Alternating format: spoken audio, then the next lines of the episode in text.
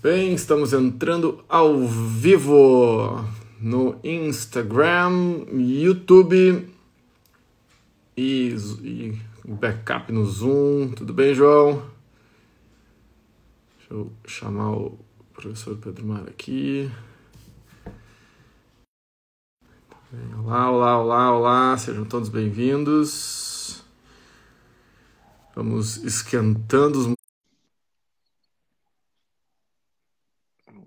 testando o som. Já chamei o professor Pedro Mara para ele estar se conectando. Olá! Olá! Tudo bem? Tudo bem. Consegues ouvir-me? Eu te ouço bem, até um pouco estourado, um pouquinho alto, até pro. Um pouquinho alto? É, acho que dá para. Melhorou? Melhorou, dá para baixar um pouquinho ainda, eu acho.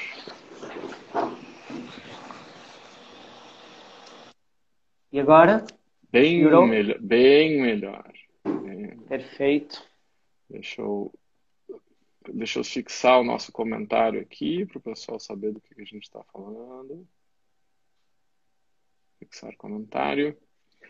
Olá, olá, olá, pessoal que está chegando. Peço já, pessoal que está chegando, primeiro sejam todos bem-vindos, bem-vindas. Taca o dedo no aviãozinho aí uh, e compartilha Faz isso pra gente aí. Tem um aviãozinho logo embaixo.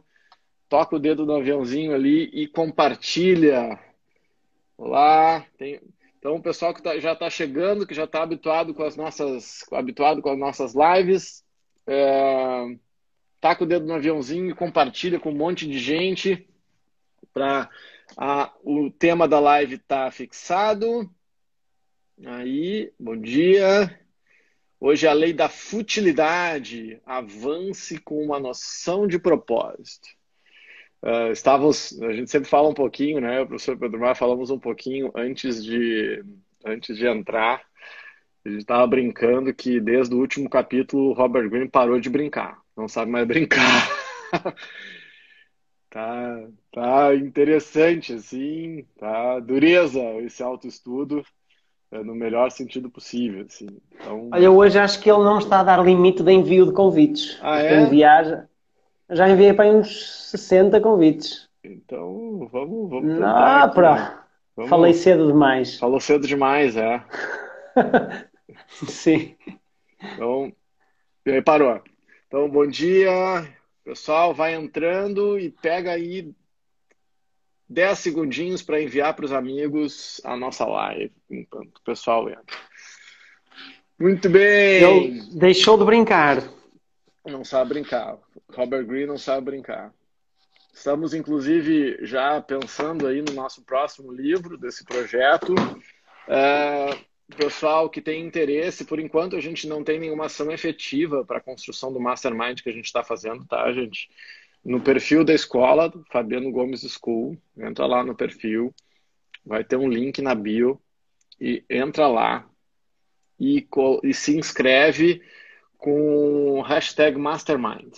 Ah, e então quem quiser é, é, já já tem interesse na, nisso que a gente está fazendo é, e é, nós esse, esse projeto ele está crescendo e vai ter possibilidade de uma participação mais próxima uh, dos nossos amigos, uh, tele, não sei como chamar, né? Seguidores, telespectadores, rádio ouvintes, é tudo ao mesmo tempo, também fica meio confuso. Né? Então, é, quem está no YouTube também pode se inscrever, uh, pode e manda, se não conseguir se inscrever, manda direto para mim, manda direto para o professor Pedro Mar, depois a gente vai passando o link a gente vai construindo esse grupo que depois vai se aprofundar mais em outros temas.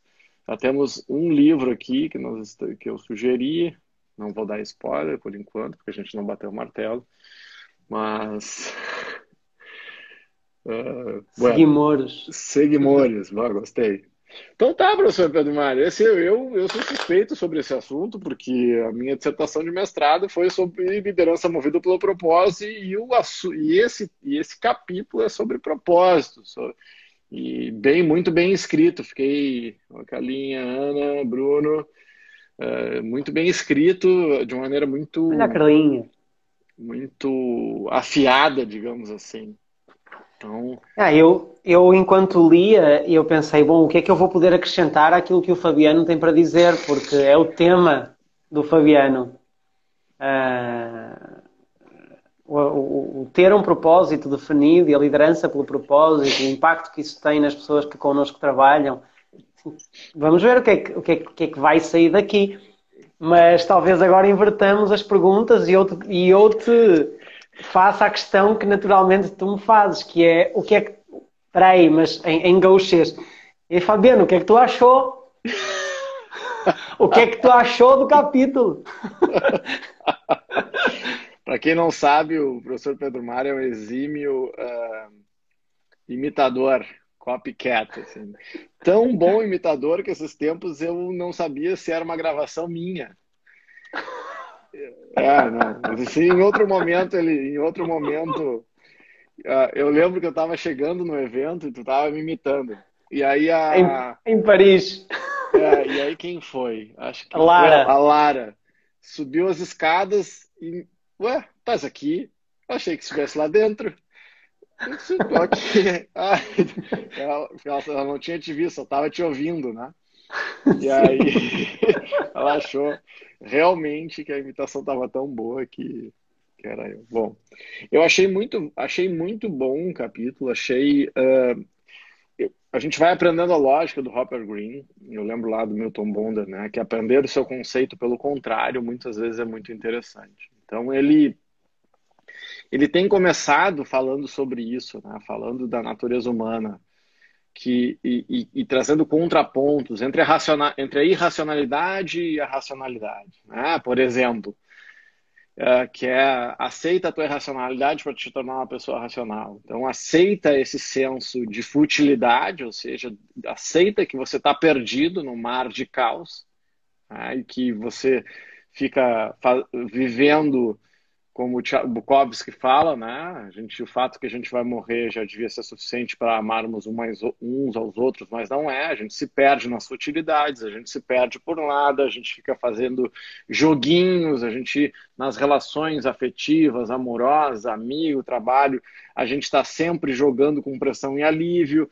Ah, ele fala sobre isso, né? Para a gente se tornar um objeto de desejo, só que para se tornar um objeto de desejo eu tenho que ficar mais ausente, porque se eu estou muito presente as pessoas não te valorizam. E, e então traz, uma, traz essa parte uh, ruim do ser humano que a, gente, que a gente acaba mergulhando nessas futilidades. Então, se, se eu continuar ficando muito presente na vida das pessoas, elas não vão sentir minha falta e vão me desdenhar. E aí essa eu... é uma das leis, essa é uma das leis do 48 leis de poder, não é? Exatamente. É, então eu tenho que ficar jogando, então eu, eu tô louco para falar contigo todos os dias, mas eu não falo. Por quê? Porque se eu ficar falando demais contigo, eu vou te dar muita atenção e aí tu passa a me desvalorizar. Ah, a música da, da Marisa Monte, eu admiro quem não presta, eu escravizo quem eu gosto. Então, é, ele joga com esses, com claro, escuro, com figura e fundo, e vai nos mostrando que a gente acaba, o ser humano, nada mais sublime do que o cérebro humano, mas o que é a nossa parte mais sublime, mais fantástica também é a nossa maldição. Porque os animais, eles têm, eles não vivem com um senso de propósito uh, como o nosso, eles têm um propósito biológico né, de perpetuação da espécie, de que o instinto te defende. De...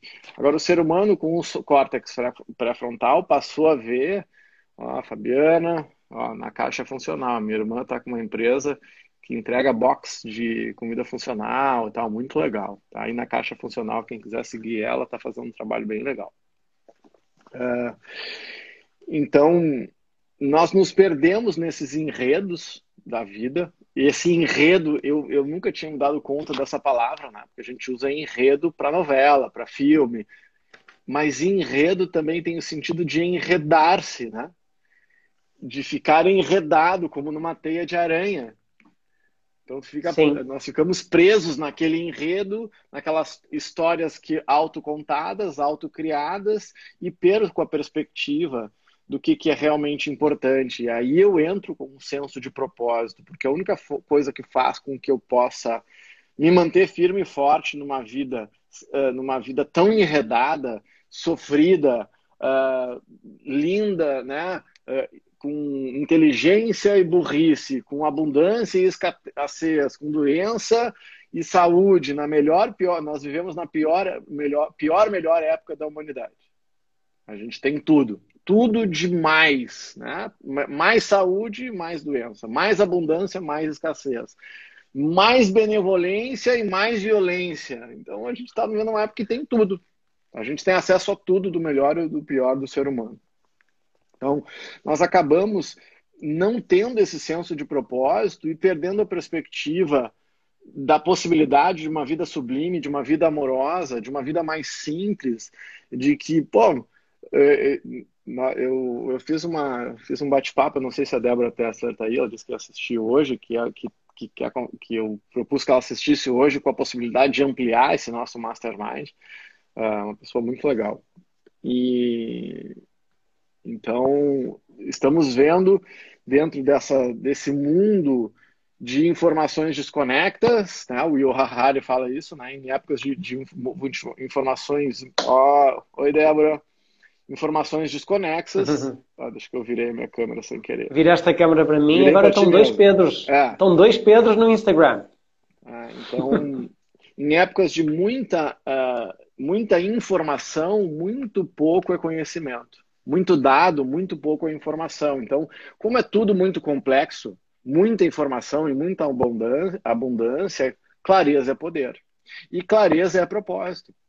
A clareza do que, que eu estou fazendo aqui, do sentido que eu coloco na vida, porque senão eu perco o sentido. Eu perco. É, eu estava falando sobre isso nessas épocas mais complicadas, de que muitas vezes a gente encontra tempo sem ver os pais, sem ver pai, mãe. E aí? É, como que eu me, me, coloco numa situação dessa em que eu posso, que eu tô há três meses sem abraçar meu pai? Ah, então eu posso infectá-lo, por exemplo, posso infectá-lo, uh, né, batendo na madeira aqui, não creio burras, bruxas pelo que elas vai, elas vai. Mas, uh, e aí, se eu infectar ele com alguma coisa? E aí eu vou ser o responsável por ele ter ficado doente. Agora, eu não me conectar com ele, pode ser, eu posso estar sendo responsável por ele morrer de depressão. E aí, como que eu, como que eu me coloco numa situação em que eu, eu posso matar a pessoa uh, de depressão ou de Covid? Da doença ou da cura, é.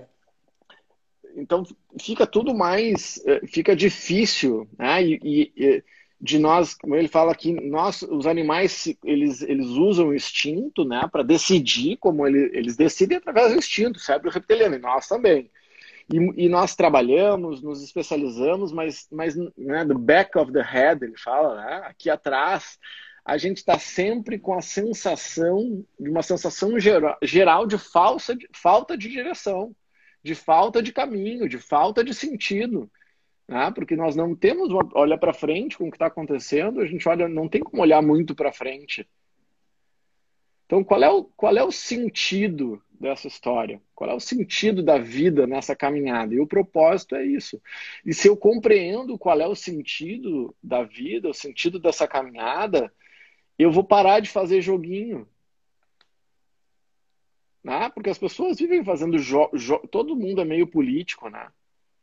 Durante a campanha te promete tudo. Depois que você depois que, que tu elege o político, ele não te faz mais nada.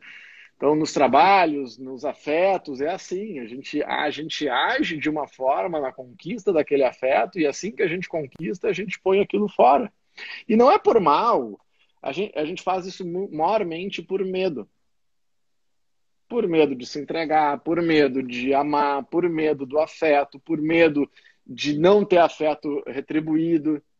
Então eu vivo fazendo joguinhos e aí em algum momento essa pessoa que é o objeto do teu jogo, ela se vai.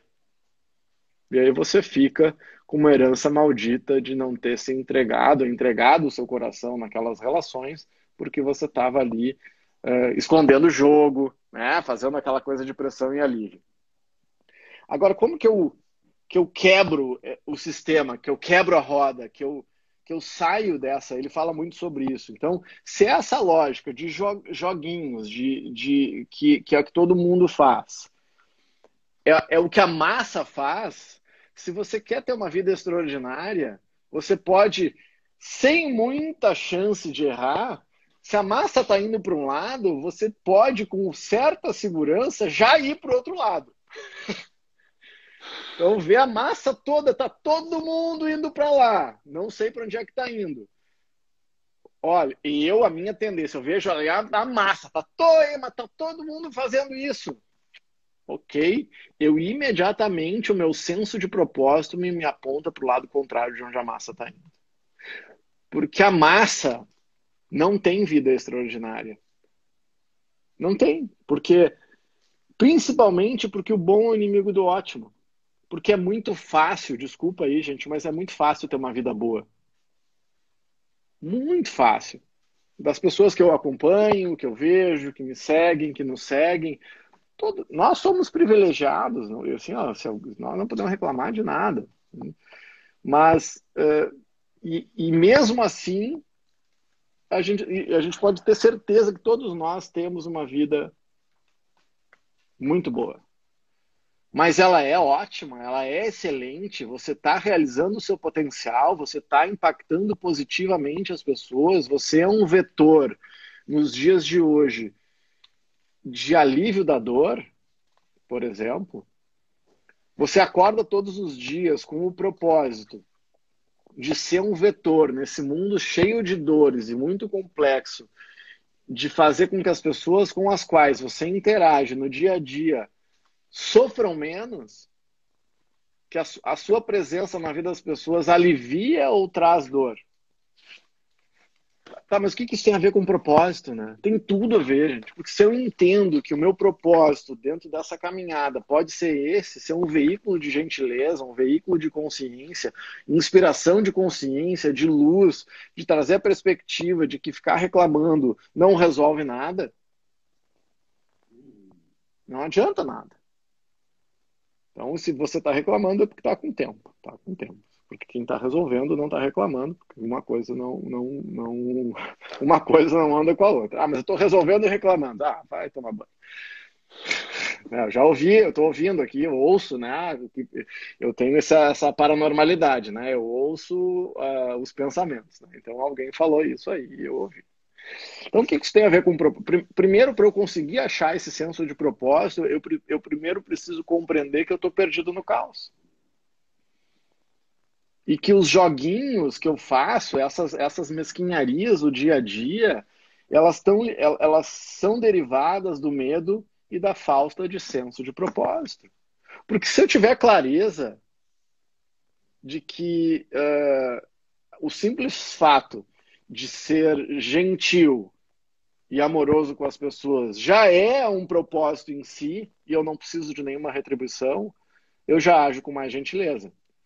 E se eu entendo isso, eu vou mais além. Eu vou, eu vou retribuir de maneira gentil a toda a gentileza e todo o amor que tu me traz.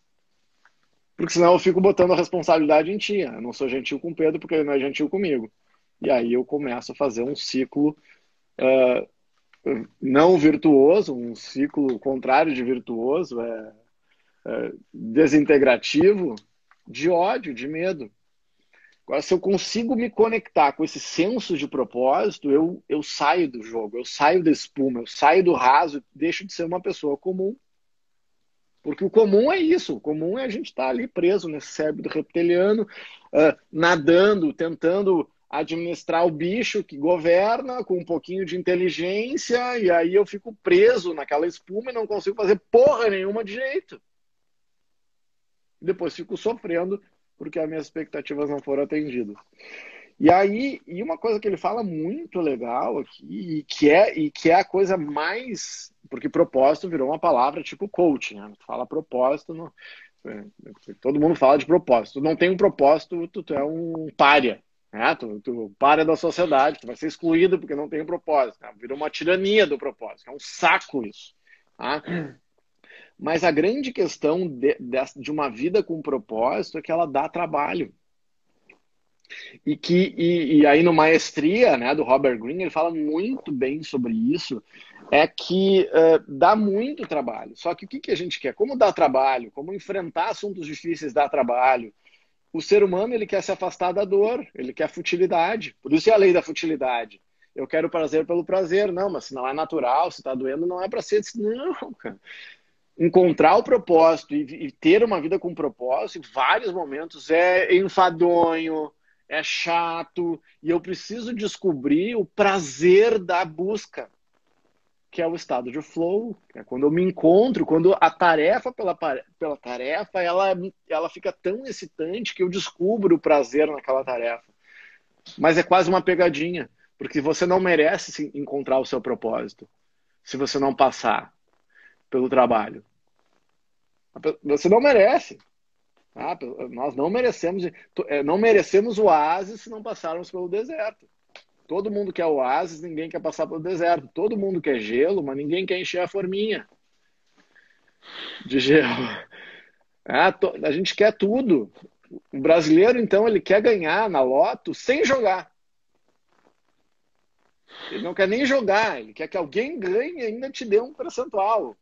Tipo assim, ah, eu queria ganhar tanto na Mega Sena. Jogou? Não, não joguei. Bom, então Tá? Dá trabalho, né? saber o que se quer e, para que, e dar sentido para a vida, dá muito trabalho.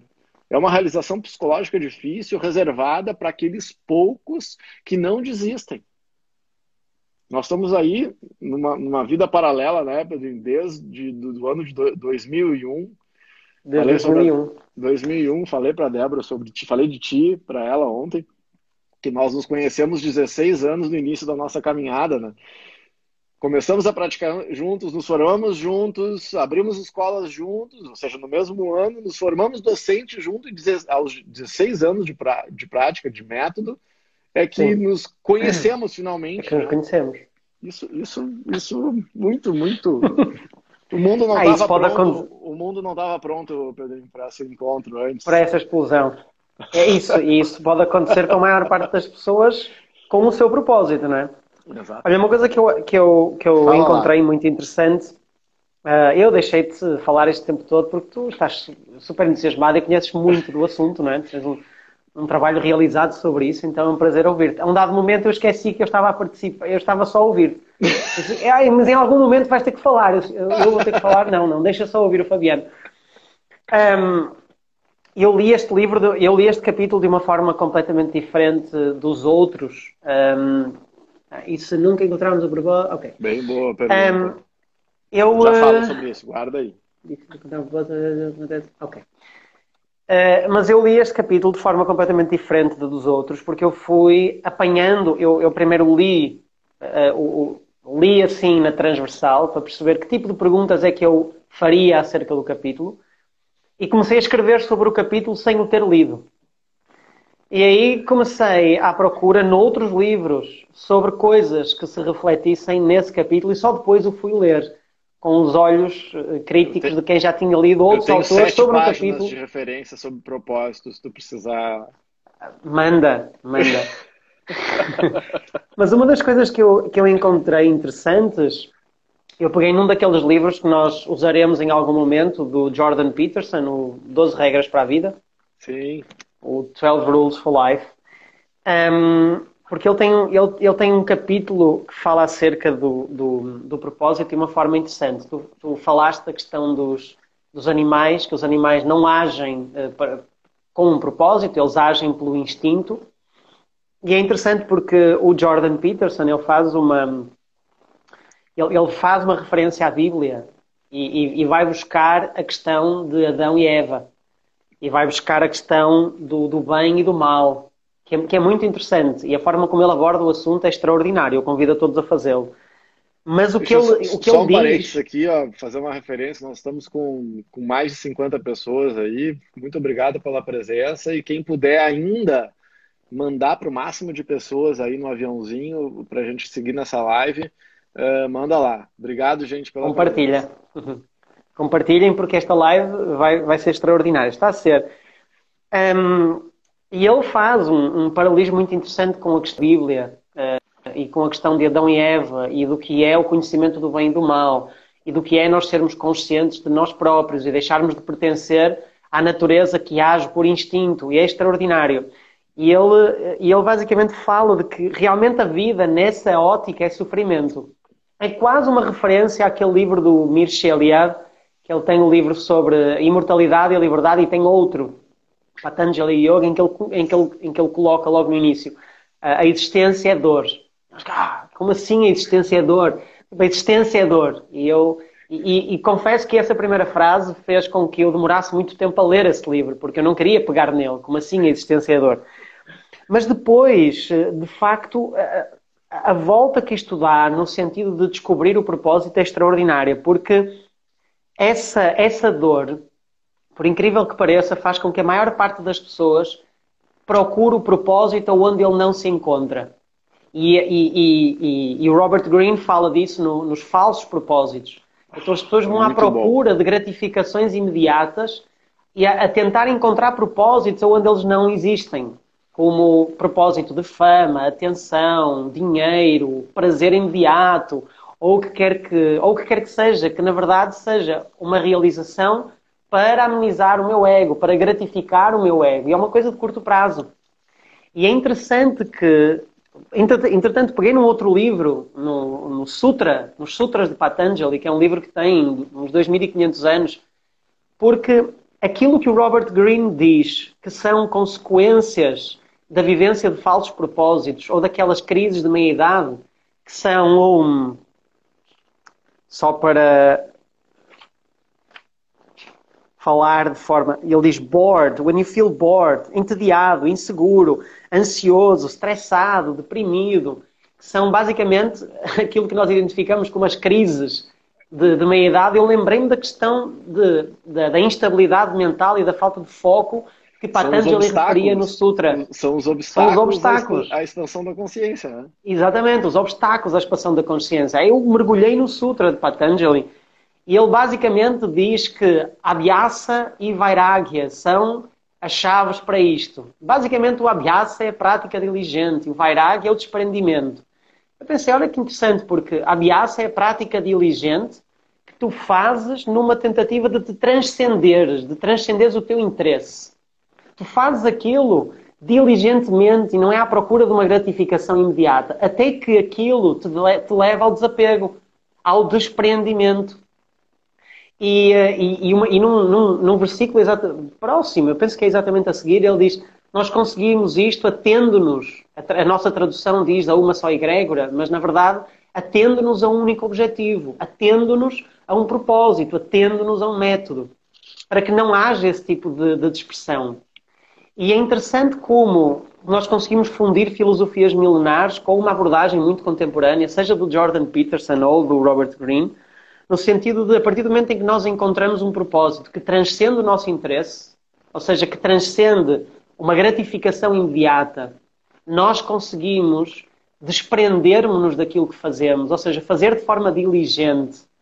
E voltando, olha, o engraçado, voltando ao Jordan Peterson, ele diz que, que, que, que nós conseguimos isso através do sacrifício. A vida é sofrimento é tão antagónico, mas de verdade, quando nós nos atemos a algo que nos transcende, a uma causa que nos transcende, que vai muito para além da gratificação imediata, é como se nós pudéssemos aprender o sentido da vida, porque nós não estamos mais a olhar para uma gratificação do momento do nosso ego. E isso faz com que o desapego das coisas e das pessoas aconteça e a visão que nós temos sobre o mundo se transforme. E uh, não sei se, se tu percebeste a mesma coisa, mas o Robert Greene fala acerca da singularidade, não é? uniqueness. Ou, seja, onde é que entra? Porque assim, se vamos todos trabalhar diligentemente sobre algo só para nos desapegarmos, não poderemos tornar-nos escravos no meio desse trabalho, porque facilmente, se nós subjugarmos o mal que existe no mundo e, no, e na humanidade e nos homens, nós poderíamos tornar escravos, mas aí entra a singularidade, no sentido de cada um de nós é tão especial que pode, podemos colocar a nossa singularidade ao serviço desse trabalho, ao serviço que no fundo é desse propósito. Respondendo àquela pergunta anterior, muitas vezes nós não conhecemos o nosso propósito, mas é no decorrer do trabalho que ele aparece. E se nós colocarmos a nossa singularidade a favor desse trabalho e não a favor da nossa gratificação, talvez nós consigamos viver uma vida premiada pelo propósito. Porque propósito, gente, uma coisa bem importante, tá? Não é um slogan. Ele, no Robert Greene fala de vários, vários de falsos propósitos. o, o, o, o propósito é a própria singularidade. É o próprio encontro consigo mesmo. É aquilo que nos faz absolutamente diferentes e distintos. Só que isso, a questão é que dá medo, esse encontro dá medo, né? Porque vai, vai passar por nós enfrentarmos assuntos difíceis, enfrentarmos a sombra. Nós já estudamos a sombra aqui. Entrar nas cavernas, né? Eu sempre cito aqui o Campbell, né? The treasures that you seek are in the caves that you're afraid to go in. Então, os tesouros que a gente busca estão nessas cavernas que a gente está com medo de entrar. Então, para descobrir, porque o propósito, imagina, é como se fosse uma foto. Tá? No nosso tempo, né, a foto era revelada. Né? Os mais novinhos nem sabem o que é isso. Né? Então, o que é uma foto revelada? Você tira a foto e ela está num filme, só que o filme é escuro. Só que as imagens e as informações todas já estão naquele filme. Só que eu preciso passar por um processo, que antigamente era um processo químico, numa sala com luz vermelha, e, e ele revela. Ele é revelado. Então não é porque você não descobriu que não tenha. Ah, então o propósito não se trata de algo para si, sim e não. Sim, e porque, não. porque passa por ti. Mas ele tem que estar a serviço. Porque imagina uh, que o mundo é um quebra-cabeça. E você é uma parte desse quebra-cabeça singular. E que você vai e, e, que o encaixe que você faz tem uma serventia ou é uma engrenagem. Então, você tem um fim em si mesmo, mas esse fim ele está conectado com uma coletividade, que é a história do John Ford Nation, fazer o que é melhor para si, mas e o que é melhor para si também é melhor para o mundo. Então, esse propósito ou a questão do higher purpose passa, sempre vai passar por ti, sempre passa por nós. E ele está aí. Agora, se você tem um propósito espetacular e não coloca ele a serviço, é praticamente como se ele não existisse. É como ter uma grande ideia e não executar. Essa grande ideia não serve de nada. Então, então que vai, então, então essa, essa, essa binariedade, então sim, há um propósito lindo, tá? Mas o que você está fazendo com ele? Nada. Então é, é mesma coisa do que não ter. O, o, Nietzsche fala, né? Melhor ter o vazio como propósito do que um propósito vazio. Ah, então, não, esse propósito vazio passa pela execução dele, passa por movimento, emotion, né? Que o Pedrinho fala muito, muito, muito, muito, muito, muito sobre isso. Ah, então, esse, esse propósito que virou essa palavra, virou uma palavra meio da moda, é muito difícil que as pessoas realmente coloquem isso maior momento para o fotógrafo era bom, né? O, revelar a foto. Revelar Sim. a foto, porque a informação está ali, né? Isso, só que isso é trabalhoso. E então não é porque eu não tenho uma frase bonitinha que eu não tenho propósito. O propósito não precisa nem ser algo muito romântico, né? Pode ser ser a pedra no sapato que faz as pessoas continuar andando. Isso pode ser um propósito. Não precisa ser algo muito romanceado, bonitinho, queridinho. Ah, salve as baleias né, faz as pessoas da fome. Não, não. Isso tem a ver com a singularidade, com aquilo que você. Não é aquilo que você acha que é, algo que vocês esper, que esperam de você, mas é aquilo que você não consegue deixar de ser. É aquilo que você é como pai, como mãe, como marido, como mulher, como filho, como professor. São aquelas características que vão fazer, que vão transcender todas as suas personas. Ah, dentro daquela aula de, de egrégoras, de Carmen Harman, né, dos círculos, para quem já conhece isso, essa, o, te, o propósito ele vai transpassar todas as pessoas, tudo o que você faz em todos os momentos. E quando você conseguir declarar o seu senso de propósito numa frase poderosa, você vai falar para os seus amigos e as pessoas vão olhar: ah, nossa, é você porque a pessoa vai enxergar isso em, toda, em todas as partes da vida. Ele é muito legal quando ele fala para nós sermos uh, que, que nós ter, enxergarmos as frustrações como sinal de evolução. Porque não adianta o caminho da maestria para nós nos tornarmos impecáveis. Eu sempre lembro da, da professora Chael, né? a gente fala bastante dela. Uhum ela faz a coreografia dela, ela tem uma meta de fazer com que todas as apresentações sejam as mais impecáveis e perfeitas sempre, ou seja, o mais igual e mais perfeito.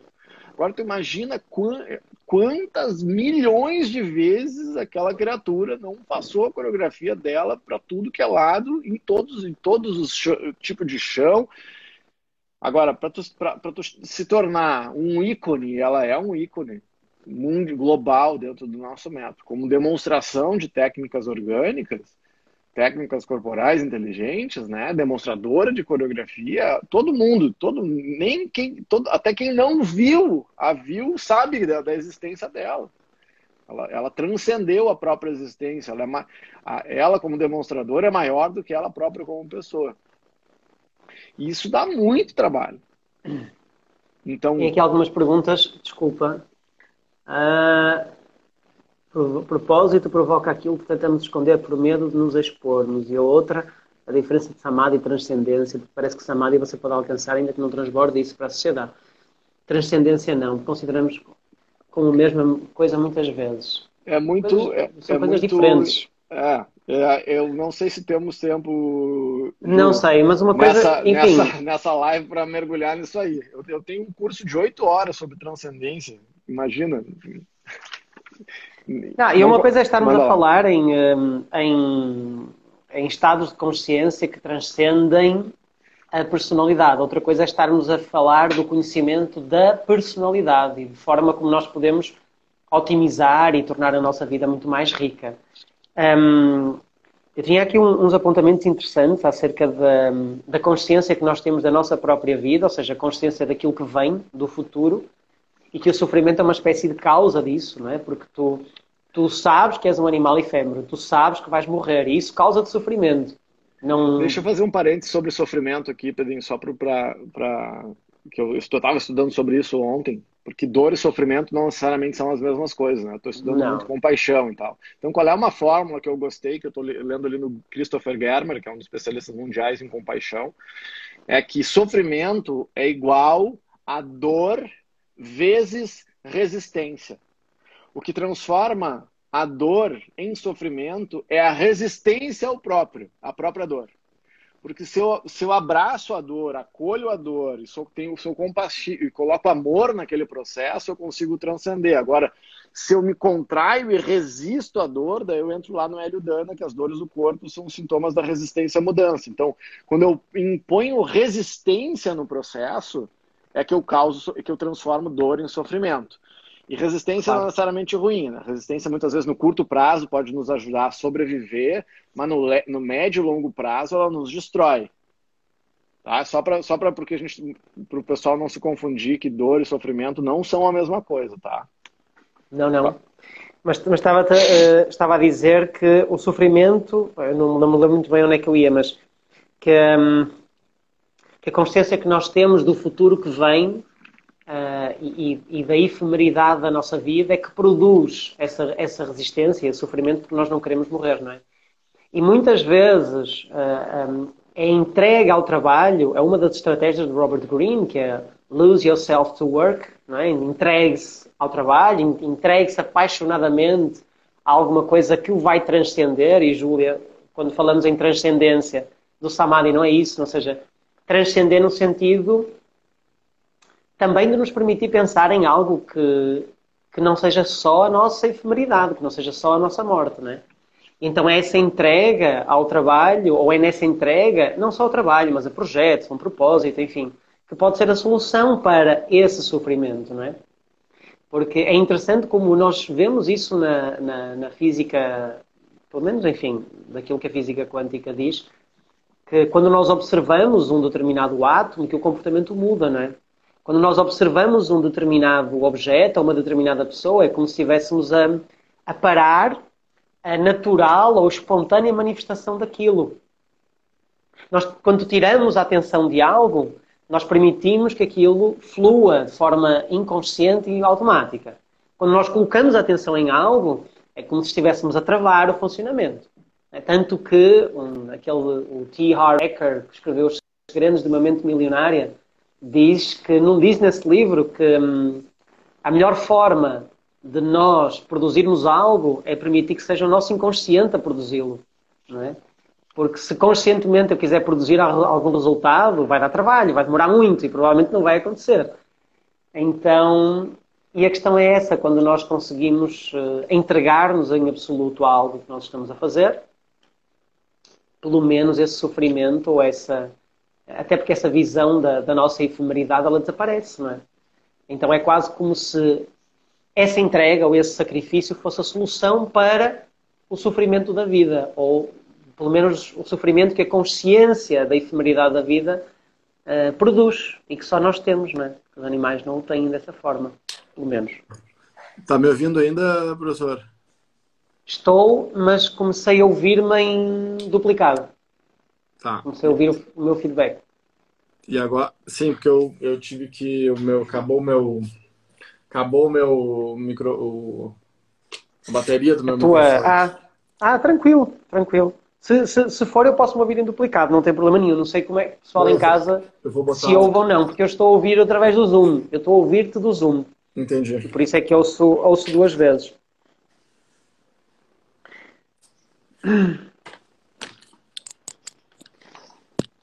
Voltei. Vamos ver aqui.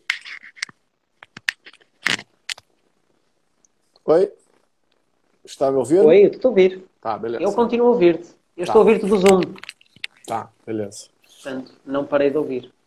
E uma das coisas que ele traz aqui, né, é que é importante que a gente compreenda, é que tudo que vem de fora para dentro não é propósito. Ah, então nós temos, uh, nós temos essa mania né, de, de usar uh, fatores exógenos né, de fora, como se fosse propósito. Então, isso tem que vir de dentro. É, é, é, uma, é, uma, é um mergulho, é um mergulho que a gente tem que fazer, um mergulho um transborde. Ou seja, eu preciso mergulhar em mim mesmo, em mim mesmo. e só que uh, nós que somos professores, certamente você deve vivenciar isso, nós somos provocadores desse trabalho de autoconhecimento. Uh, Sim. E, e nessa relação acontece uma coisa que Freud chama lá da transferência contra transferência. Né? Então, muitas vezes o nosso aluno nos vê como objeto, que, como se nós estivéssemos impondo algum tipo de resistência, ou transfere para nós a culpa e a responsabilidade para o bem e para o mal do que está acontecendo, não compreendendo que o professor ele simplesmente espelha a gente basicamente coloca é, o que a gente faz? A gente pega um espelhinho e coloca na frente da criatura para que ela se veja. Sim. E aí ela briga, o pessoal muitas vezes aqui é, briga com a gente, se revolta um pouquinho, uh, não entendendo que a, que a, revolta é com ela própria, né? E, sim, sim. e transcender isso, conseguir administrar isso, pode dar frutos muito legais. Né? porque essas resistências que, que, que as pessoas impõem em qualquer tipo de relação são muitas vezes os sinais do propósito se manifestando, ele chama aqui do chamado, né? esse chamado, do calling, o chamado de dentro, do caráter, do dom. Então, isso quando, quando acontece, isso é muito forte e é normal que haja resistência. Porque a evolução, ela se dá, ela não se dá. O avião também voa com a resistência do ar. Então, um pouco de resistência é fundamental, fundamental que haja. Então, essa resist... Resistência é aquilo que nos permite ter percepção. Exatamente. Sem então... resistência, nós não perceberíamos o, o objeto. Agora, quando a resistência passa do ponto, o avião não voa. Claro. Então, porque a resistência do ar, olha, a leveza do ar. Então, o ar tem uma, uma, uma, uma resistência leve. E um avião de toneladas voa vencendo um pouquinho a resistência do ar. Ele usa a resistência, mas vence. E essa é a caminhada do autoconhecimento. Porque toda evolução que nós queremos na direção do propósito, ela vem acompanhada de uma resistência na, com a mesma força na direção oposta. E nós temos que vencer essa resistência um pouquinho. E aí eu consigo voar. Então, se eu não venço a resistência, eu não, eu não voo. Só que muitas vezes isso precisa de sensibilidade. O que, que eu vou fazer? Nós nos impomos uma autorresistência que impede que a gente evolua. Porque a gente está com medo, daí a gente volta atrás, e aí a gente faz por dinheiro, e aí, enfim, tem tantos motivos para a gente voltar atrás e tem muito poucos para a gente ir à frente a não ser o próprio propósito. Se você for buscar motivo para não evoluir, você pode pensar aí rapidamente uns 37 em 10 segundos. Agora, para ir em frente, mas para que, que eu vou fazer isso? Se é chato, eventualmente é chato, se dói, se precisa de disciplina. É, pois Sim. é. Por isso que tem que ter muito amor no processo, muito foco, né? A Abhyasa e Vairagya tem que ter disciplina. E Vairagya. E tem que ter Sankalpa, que é a intenção. E tem que ter Bhava. É coisa... E aí vai. Sim, e há uma, e há uma coisa que pode, pode ser interessante para nós observarmos nas nossas próprias vidas, é a quantidade de vezes que nós saltamos de algo para outro algo, porque subitamente responsabilizamos esse algo por um fracasso ou por uma sensação de vazio interna.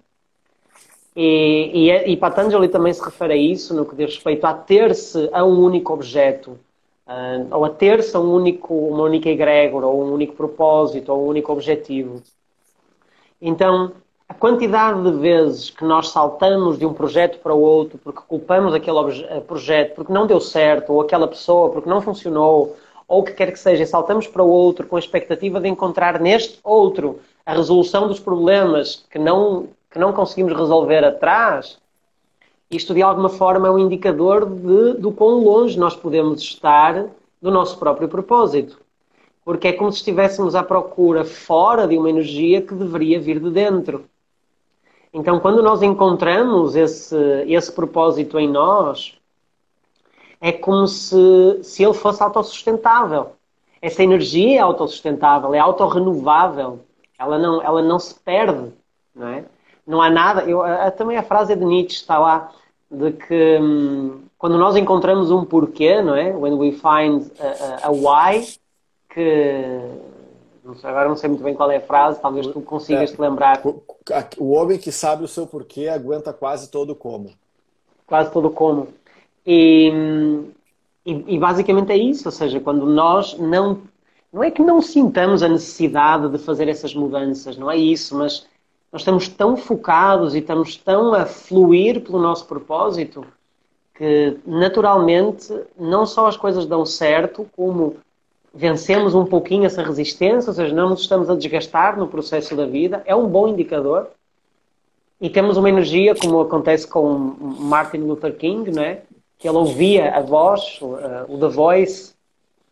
E, e, e, bom, e para quem vê de fora e para, quem, e para quem lê a história, acha que a vida dele foi super fácil, acha que a vida dele uhum. fácil no sentido de, de sempre determinação, sempre um, uma, um, uma garra indiscutível. E não, tipo, aquilo era premiado por momentos de dúvida gigante, avassaladora, não é? De medo assombroso mas de alguma forma, à medida que o medo ia crescendo, a certeza de um propósito também ia crescendo. Ou seja, à medida que o obstáculo ia crescendo, o propósito ia se tornando mais sólido, porque ele ia vencendo sempre por um pouquinho essa resistência, né?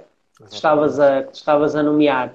Então, sim, eu penso que no decorrer do caminho e à medida que os obstáculos aparecem, e à medida que nós meditamos sobre o obstáculo e sentimos-nos impelidos a isso, porque temos que sentir um magnetismo porque se as coisas só, só se constituem problemas quando nós somos magnetizados por elas. Quando elas não aparecem na esfera da nossa percepção, elas não são um problema. Elas são quando nos dizem algo, quando nós nos relacionamos com elas de alguma forma. Né? Então, quando os problemas surgem e ainda assim nós continuamos a sentir-nos magnetizados por isso, uh, parece que é como revelar a fotografia, né? O atrito vai revelando a, a, a fotografia e o propósito vai-se desenhando ou vai se materializando em nós. Eu, não, eu, eu penso que ninguém acorda ou, ou, ninguém. Eu sei que tens uma frase muito interessante, que também não é. Tu dizes que não é tu, enfim, mas que há dois momentos importantes na vida de uma pessoa: o dia em que ela nasce e o dia que ela sabe o porquê que ela nasceu, não é? Mark Twain. Porque de facto, diz? Mark, Mark Twain. Twain. De facto, ninguém nasce, ninguém nasce a saber qual é o seu propósito mas através da nossa singularidade e porque trazemos características diferentes e porque tivemos experiências diferentes e porque, e porque vivemos histórias diferentes, o propósito vai se desenhando, não é? Não sei como é que tu pensas sobre o que é que tu pensas sobre isso na aplicação para as empresas e para as equipas, mas o propósito vai sendo esculpido ao longo do tempo. É, porque imagina, é, é, ou é uma revelação ou é um trabalho arqueológico Ah, porque o propósito está muito profundo na nossa existência. Então eu vou, eu vou ter que, é, a arqueologia, eu vou ter que ir tirando, primeiro com pá, com reta escavadeira, mas quando eu chego naquele tesouro, eu tenho que usar martelinho, eu tenho que usar uh, pincel, né? eu tenho que ir uh, limpando para cuidar muito daquilo. Ah, então, ao persistir no propósito, você quebra o próximo. Ah, então, porque o propósito está muito mais vinculado a esse chamado, e esse chamado pode ser essa bússola. Porque o propósito é sentido, é o que dá sentido, é o que dá direção. É, isso é algo muito forte. E, e, e as pessoas que conseguiram transcender e quebrar isso e adiante, elas tiveram que vencer barreiras sociais e preconceitos e os negativos e os haters, gonna hate, hate, hate, sabe? Hater sempre tem por aí.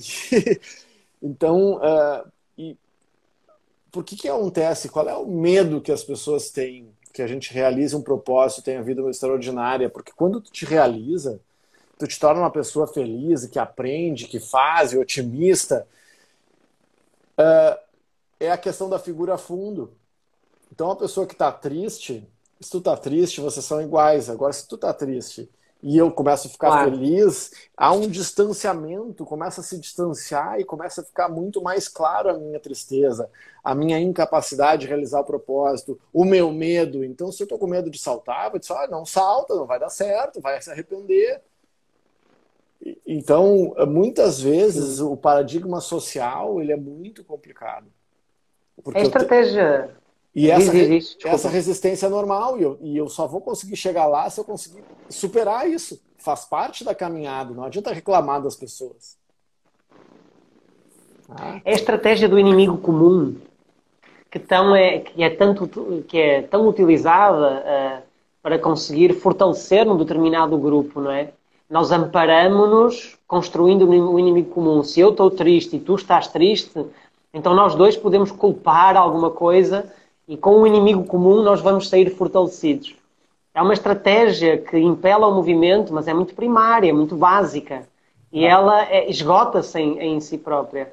Eu estava a lembrar-me só, entretanto, tanto, nós vamos tendo tantos insights que entretanto desaparecem, porque falamos de uma coisa, depois falamos da outra. Nós temos cinco minutos, viu? Tinha a ver com o, tinha a ver com o conflito. Eu, eu, já, já me lembro da questão da resistência, da questão do sofrimento, ou quando um propósito se torna muito mais claro. É interessante, eu não sei se todos já leram um livro muito. Enfim, é, não tem nada a ver com o assunto, mas é o Pai Rico, Pai Pobre, de Instrução Financeira. E há uma, há uma historinha dentro desse livro que me ficou gravada. São dois amigos, não é? Eh, e basicamente ele, que é o, Robert Kiyosaki, ele vai aprender com o pai rico do amigo. O amigo, o Michael, tem um pai que é muito rico. E o pai do Robert é, é pobre. E há uma, e há uma situação entre, entre eles em que basicamente o pai desse, desse amigo dele paga-lhes uma ninharia, muito pouco para trabalharem para ele.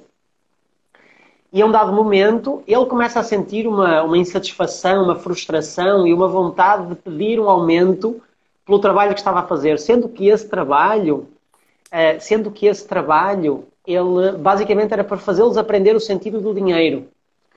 Mas eles começam a reclamar, eles ganhavam 10 cêntimos de dólar a hora, ou 5 cêntimos de dólar, não sei. E o pai deles fala-lhes esperar, o pai do outro fala-lhes esperar uma, uma hora ou duas horas para poderem ter uma reunião com ele. Com ele e, e a um dado momento ele começa a dizer: Bom, vocês estão insatisfeitos com 10 cêntimos, eu dou 20. Não, 20 é muito pouco, então não sei o que, então 50. Então começa a fazer uma escalada e chega aos 2 dólares, coisa que nenhum executivo ganhava na época. E quando ele diz 2 dólares, o miúdo acorda diz assim: há algo de errado aqui.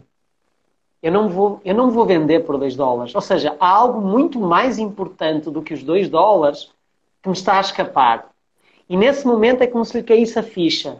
E nesse momento ele deixa de ser corruptível pelo dinheiro. E nesse momento ele diz assim: Eu até trabalho de graça. Eu percebi o verdadeiro sentido disto. E eu imagino que seja mais ou menos o que acontece com o propósito. Nós oferecemos resistência aos obstáculos da vida porque não entendemos o nosso propósito. E aí, quando nós o entendemos, nós percebemos isto não tem, isto não tem valor de troca. Não tem. Isto é, isto é tão maior do que qualquer coisa que me possam oferecer que eu estou disponível para viver isto na íntegra, independentemente do resto. E é como se nós pudéssemos acordar uma perspectiva em nós que estava adormecida e que, nos, que valoriza a nossa vida de uma forma incomensurável, porque repara, se tu não estás vendável a um determinado preço, é porque encontras em ti um valor muito maior. E esse é o valor do propósito, que, que se foi esculpindo, obviamente, pelos obstáculos, mas também pelo, pelo conflito que nós vamos, ou seja, pelo atrito, pela resistência que nós vamos oferecendo a esses obstáculos, até que, num determinado ponto, nós percebemos: alto, isto não é bem assim. O valor está cá dentro, não é? A minha vida vale aquilo que ninguém me pode pagar. Porque, de facto, aparentemente, e até onde sabemos, é só uma, não é? Ah, há controvérsias, mas todos nós descobriremos em algum momento. Sabes que há um sábio, só, só terminar com uma coisa engraçada, há um filósofo português que se chama Agostinho da Silva, já faleceu há, algum, há alguns anos, e que diz assim: Nós só podemos ter a certeza que os outros morrem. Nós não sabemos se nós morremos. Então é assim: os outros morrem. Agora nós, ninguém nos pode garantir. Boa. Queridos, temos dois minutos, estamos fechando aqui. Próxima semana, lei da conformidade. Tá? Uh, eu, eu anotei algumas coisinhas para fechar. E se cair, caiu, tá? Eu não estou aqui com. Não tem, não tem dizendo que está terminando logo, de vez em quando, diz que termina, de vez em quando não. Então, minha, minhas anotações para fechar. Queremos mais encontros com o sublime. Nada mais inspirador do que o próprio ser humano e seu cérebro, sua complexidade e seu potencial. Nós queremos resgatar a curiosidade e a, uh, a curiosidade infantil de quando nos parecia, tudo nos parecia mágico, encantado e sublime. Mas agora, queremos isso com a maturidade da vida adulta. Quando, quando somos crianças, tudo é simples. Hoje, vivemos fazendo jogos e nos perdemos na futilidade. Então, meu recado para todos nós é que vivamos com mais verdade. Quer escrever, escreve. Quer ligar, liga. Quer fazer, faz. Mas não fica uh, fazendo ou deixando de fazer porque o outro uh, não vai ser recíproco. Seja, haja com reciprocidade antes do outro, provoque a reciprocidade. E se você quer que o outro seja recíproco seja gentil, seja você esse vetor. Tá? Assuma a responsabilidade por essa caminhada, porque se todo mundo assumir, aí muda, não é? Gente, muito, muito, muito obrigado pela presença, presença de todos, de todas. Está uh, sendo uma experiência muito gratificante. Semana que vem, 11 horas, quarta-feira, uh, estaremos de volta. 15 de Portugal. Temos aqui, ó, tá dando aqui, ó, 1 minuto e 55. Se tu tiver as tuas últimas palavras aí, Pedrinho, dá e a gente encerra. Não, só dizer que eh, nada de muito especial. Só, só para dizer que é um, é um prazer fazer estas lives contigo, é um privilégio de partilharmos eh, estes momentos, porque não, é, não só é inspirador, mas como é instigador também a, a estudar e a, e, a, enfim, a nos desenvolvermos, porque é um bom motivo, é um bom propósito. Eu acredito que se eu quisesse fazer isto sozinho, não tinha esta, esta sabes, eh, esta motivação, este, espica, este espicaçar que nós temos todas as semanas e que de alguma forma nos faz crescer os dois. Então, obrigado. E obrigado a todos que assistem, porque se estivéssemos os dois aqui sozinhos a falar, uh, pronto, também teria o seu valor, mas não, é, não era a mesma coisa. Não seria a mesma coisa. Um abraço a todos. Gente, e até, e até quarta. Beijo no coração e até a próxima quarta. Falou.